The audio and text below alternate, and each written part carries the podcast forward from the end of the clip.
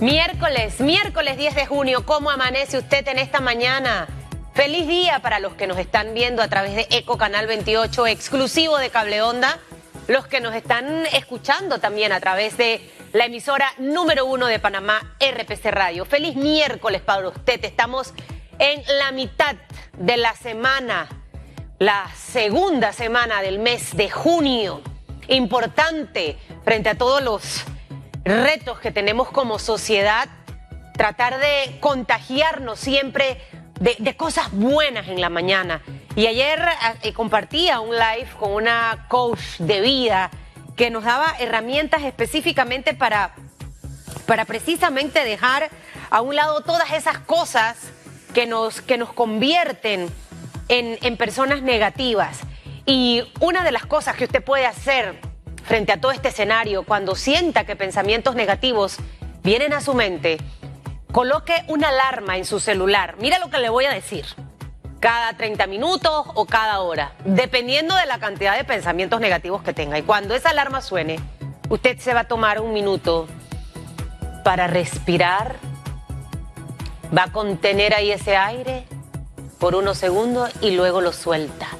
Lo va a hacer un par de veces el cerebro necesita oxígeno, científicamente le estoy hablando, y va a oxigenar su mente para que esos pensamientos negativos empiecen a salir y empiece usted a trabajar en cosas diferentes en su cabeza. 60 mil pensamientos al día tenemos los seres humanos.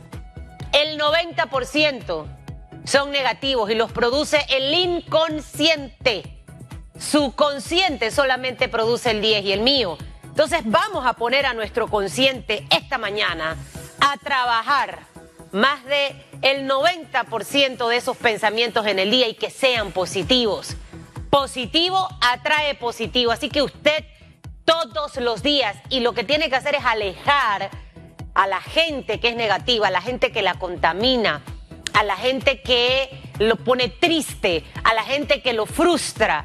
Necesitamos más personas eh, positivas realistas, digo yo, para que entiendan esta realidad que estamos viviendo y le pongan un toque distinto a todo. Hoy vamos a hablar de educación, vamos a hablar también un poco de economía con el Colegio Nacional de Abogados, porque los abogados también están pasando páramo con esta situación.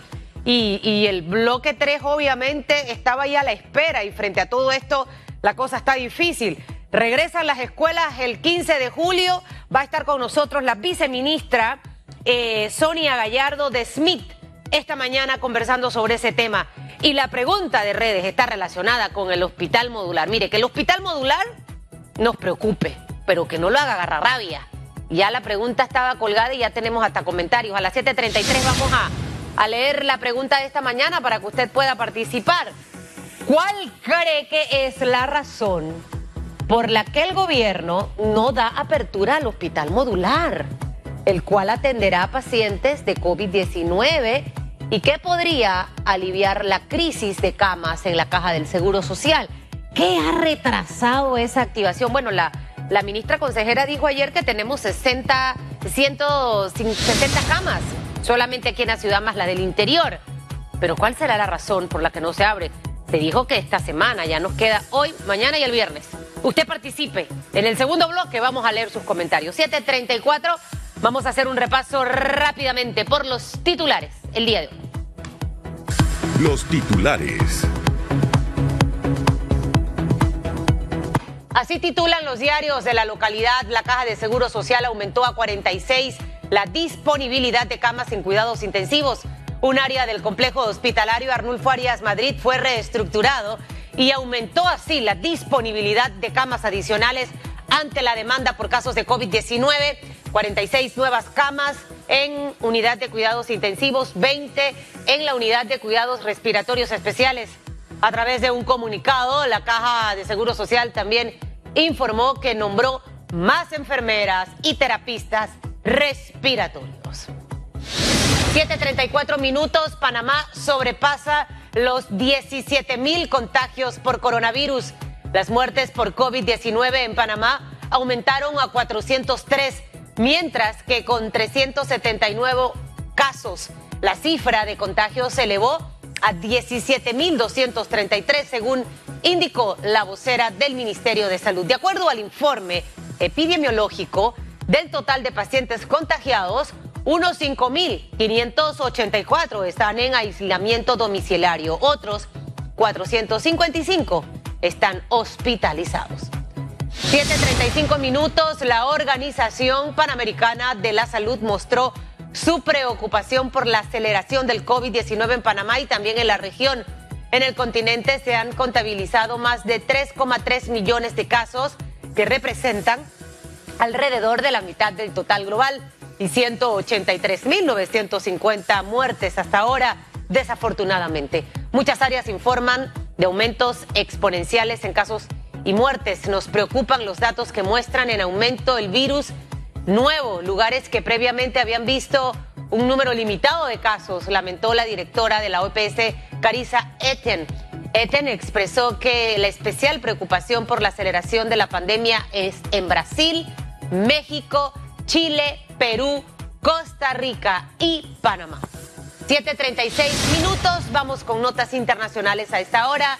En Estados Unidos se dio el último adiós a George Floyd, el ciudadano afroestadounidense asesinado en días pasados por un policía. Fue despedido en un emotivo funeral en Houston al que asistieron su familia, líderes religiosos y políticos. El ataúd fue transportado en un carruaje blanco y era esperado por cientos de personas quienes a orilla de la vía demostraron su admiración y respeto.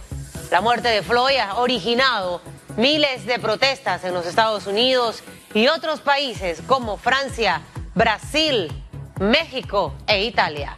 7.37 minutos, hasta aquí las noticias que hacen titular este miércoles 10 de junio.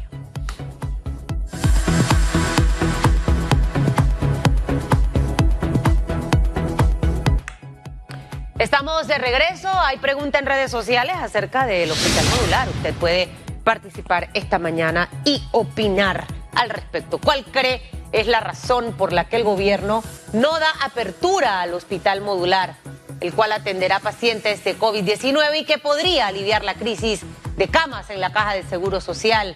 ¿Qué ha retrasado su activación?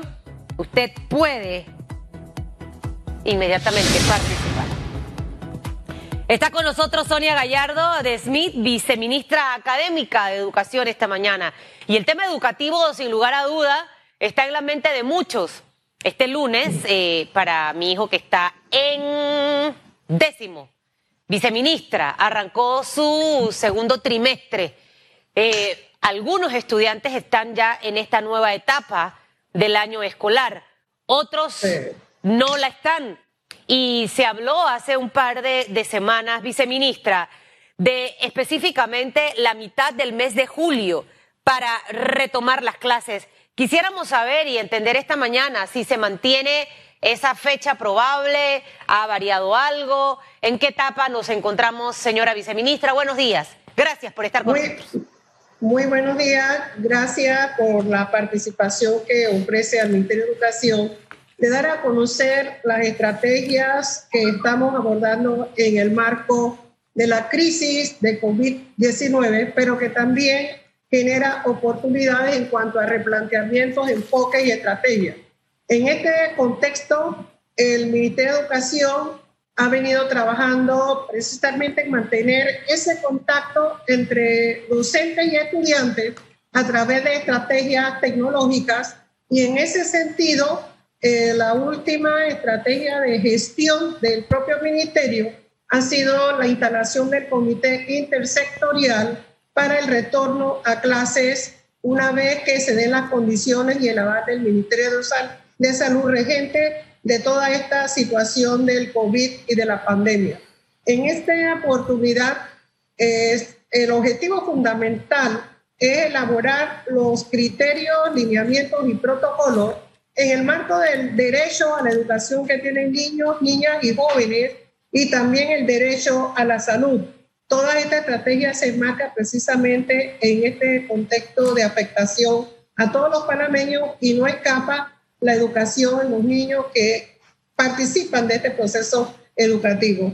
Por el otro lado, en el caso del derecho a la educación, el derecho a la salud y el derecho al uso de la tecnología, acceso a la tecnología que ha impactado a nivel mundial. Y en ese sentido también estamos trabajando en diferentes estrategias. Una de ellas es el, diseño curricular eh, que demanda la flexibilidad precisamente en los contenidos, en las ofertas educativas no presenciales, en un contexto que debe ser eh, retomado en las regiones y en los centros educativos donde están ubicadas nuestras escuelas. Este comité está conformado por eh, funcionarios del Ministerio de Educación, las altas autoridades, el equipo técnico del Ministerio de Salud, de Medio Ambiente, de eh, IDAN, que juega un papel importante en el asunto de la problemática del agua, eh, supervisores, directores, docentes, gremios docentes, padres de familia del sector oficial y particular, autoridades regionales y locales, porque es allí donde se tiene que flexibilizar y acomodar y hacer los ajustes pertinentes con respecto a la reapertura de las clases. Ok, viceministra, esa, esa reapertura eh, eh, que siento que es en este momento lo que preocupa a padres de familia y también a estudiantes. Eh, y obviamente entendemos que es el Ministerio de Salud el ente, el que da ese go, el que autoriza, ya se puede, no se puede. Y obviamente esto va a depender del comportamiento del virus en nuestro país. Si seguimos eh, aumentando de casos, lo más probable es que mm, no vamos a poder regresar en el mes de julio. O sea, eh, quisiera saber lo que han analizado en este, en este comité, esos factores que pueden incidir en el, en el cambio de esa fecha que se habló hace algunas semanas. Mire, qué interesante su pregunta porque el Ministerio de Educación ha preparado cuatro, aproximadamente cuatro calendarios porque le compete al ministerio estar preparado y planificar según el contexto y cómo evoluciona COVID-19. Por ello que nosotros hemos señalado que una de las estrategias fundamentales es la educación a distancia, tal como se ha venido generando en este periodo con el apoyo de los medios de comunicación, organizaciones internacionales, y hemos podido establecer ese nexo. Hay más de 500 escuelas que de manera espontánea han venido generando este encuentro docentes-alumnos y de forma creativa. Y aprovecho la oportunidad para hacer un reconocimiento a todo ese equipo que ha venido trabajando de manera espontánea. Por el otro lado, además de la estrategia de educación a distancia y semipresencial, otra de las fases es una vez se vaya evolucionando el, el virus, y ese es el caso, porque ustedes notan que hay áreas más afectadas que otras. De tal manera que este ejercicio de inicio de clase, retorno a clase, tiene que ser de manera gradual y paulatinamente, en base a los contextos de la evolución del virus. Ojalá y Dios quiera, y somos optimistas que esto vaya eh, mejorando. Sin embargo, tenemos que estar preparados. En ese contexto también tenemos lineamientos fundamentales y uno de los principales, bioseguridad. Garantizar la seguridad de nuestros niños, jóvenes y estudiantes. El otro es el principio de capacitación permanente de a los docentes tecnología y el aspecto psicológico de todos los niños de la comunidad educativa, docentes inclusive de los propios padres de familia, por la afectación en, términos del confinamiento en cada uno de los hogares. De tal manera que el Ministerio de Educación tiene que estar preparado y tiene que poseer alternativas para dar respuesta del retorno a clase. Viceministra, el tema de la seguridad de los estudiantes es vital.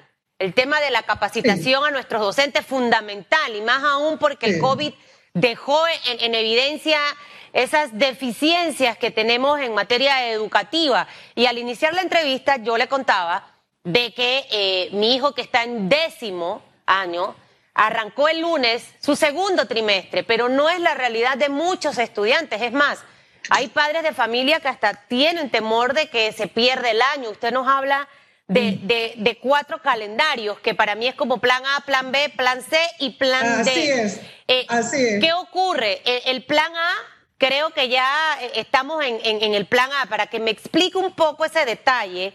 ¿Y, y cuándo pudiéramos saber, eh, viceministra, si regresamos en julio o no? O sea, obviamente estamos casi a la mitad de junio, por decirlo de alguna manera, eh, para que obviamente los padres de familia pudieran prepararse. Y otra cosa de las que usted mencionó es que efectivamente hay corregimientos con más altos índices de contagio y, básicamente Panamá Oeste y la provincia de Panamá. En la provincia de Panamá estamos hablando de San Miguelito. En la provincia de Panamá también eh, tenemos corregimientos en Juan Díaz, Río Abajo. Eh, para entender un poco, le estoy haciendo varias preguntas en una. Se las resumo. Uno, ¿cuándo podemos saber si regresamos en julio? O sea, a finales del mes de junio, estoy yo dando una respuesta.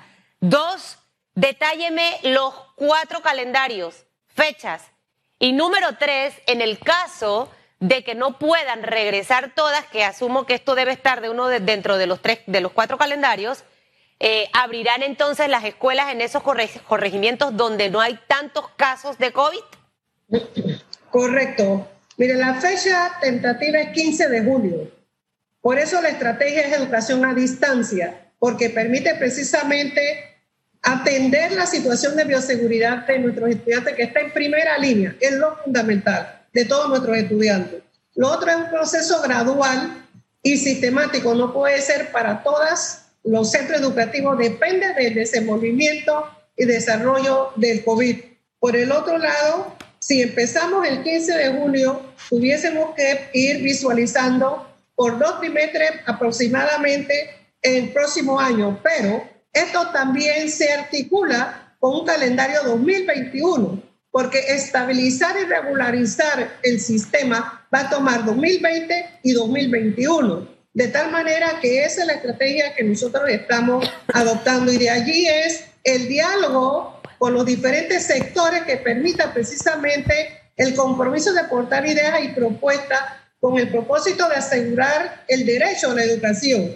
Entonces, 15 de julio, de manera gradual y sistemática, dependiendo de la evolución de todo el proceso de COVID, pero estamos preparados. Educación a distancia y semipresencial, la primera fase, y la segunda fase, según evolución, presencial. Y de acuerdo con el contexto, nosotros estamos trabajando en currículum dosificado de acuerdo con las prioridades existentes por asignatura, no solayando el resto de las áreas. Esto significa también que tenemos que adoptar a lo interno de los centros educativos, a posteriori, como se dé a nivel de la institución educativa, los ajustes pertinentes en términos de no confinamiento, no agrupación de, de los estudiantes, evitar hasta donde sea posible y tendríamos que ir trabajando en lo que es los recreos, las actividades de comida, el grupos no grandes, minimizados. Todo eso nos está visualizando el Ministerio de Educación y por ello es importante recoger a través de esta mesa intersectorial las opiniones de todos los sectores. Claro. Pero fundamentalmente que nos aporten propuestas de tal manera que con el reinicio hay consenso y opiniones de cómo es el abordaje en cada contexto y en cada realidad educativa. Los calendarios, viceministra, ¿cuáles serían esos cuatro calendarios que, que tendrían? mire, hicimos para mayo, junio, julio y agosto cuatro calendarios, pero se aproxima en julio porque hemos denotado eso lo que usted bien expresó, de cómo en algunos corregimientos se ha incrementado, pero en otras áreas se ha portado bastante bien en, la realidad del COVID. Entonces eso significa que podemos dosificar y podemos, como quien dice, darle preferencia a esas áreas. Esto es un contexto global. Eso por un lado, pero por el otro, recuerde que estamos hablando de educación a distancia. Eso va a permitir el no acercamiento uno con otro e ir gradualmente abriendo el espacio de lo que es a distancia, semipresencial y presencial. Esto lo va a tener que determinar también cada contexto, las autoridades locales, precisamente visualizando cómo se desempeña y se desenvuelve y las limitaciones y las bondades que tiene cada centro educativo. Si el próximo lunes 15 de junio eh, vamos a ser positivos. Eh, no, el, próximo lunes ya ustedes van a evaluar para el 15 de julio, que fue lo que le entendí. 15 de junio se debe saber qué va a ocurrir, eh, cuándo terminaría, en tal caso que regresemos en julio, a mitad de julio, ¿cuándo terminaría entonces este año escolar para esas escuelas?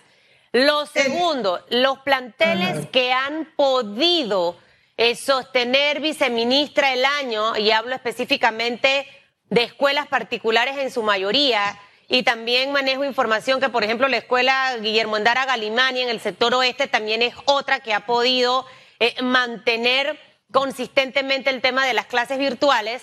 Para ellas el año escolar finalizaría como estaba previsto eh, terminar este año. Esas dos preguntas, viceministra. Mire, en primera instancia, eh, si empezamos en julio, probablemente tendríamos que finalizar en enero y febrero. Eso por un lado, porque también tenemos que considerar las diversas actividades colaterales como capacitación, los programas de recuperación, etcétera. Y por el otro lado, en el caso de aquellos colegios, que hay varios que han continuado, por un lado porque tienen dispositivos eh, tecnológicos y por otro lado tienen plataformas, también habría que hacer los ajustes pertinentes, pues recuerde, Estamos en una situación distinta, diferente, que marca pautas y procesos, enfoques diferentes. Nosotros tenemos, y usted al principio de, su presentación planteaba una actitud emotiva, de motivación.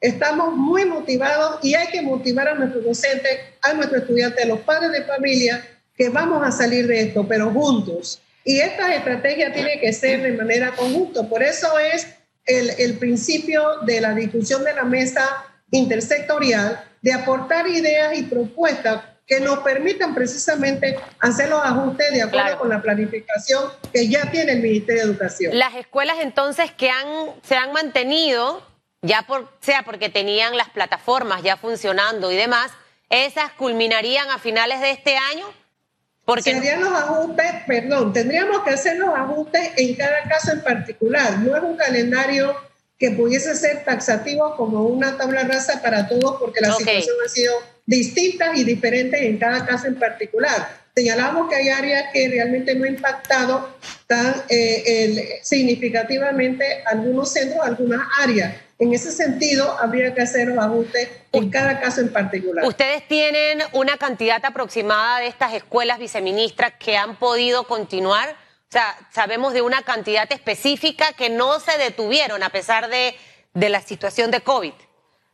Más o menos 450 escuelas que han laborado por iniciativa porque tienen plataforma, porque hay una excelente organización, porque no les ha impactado tanto lo que es el virus en sus diferentes etapas. Y esto ha sido muy significativo porque abrir una rebotó como en cascada las iniciativas en el resto del país a nivel nacional. Comenzamos a hacer este, la recopilación de toda la información de cómo, y se aplicó una encuesta a los padres de familia, si estaban utilizando inclusive toda la tecnología a disposición a través de los medios de comunicación de las clases que se estaban generando a través de eh, eh, la televisión y radio.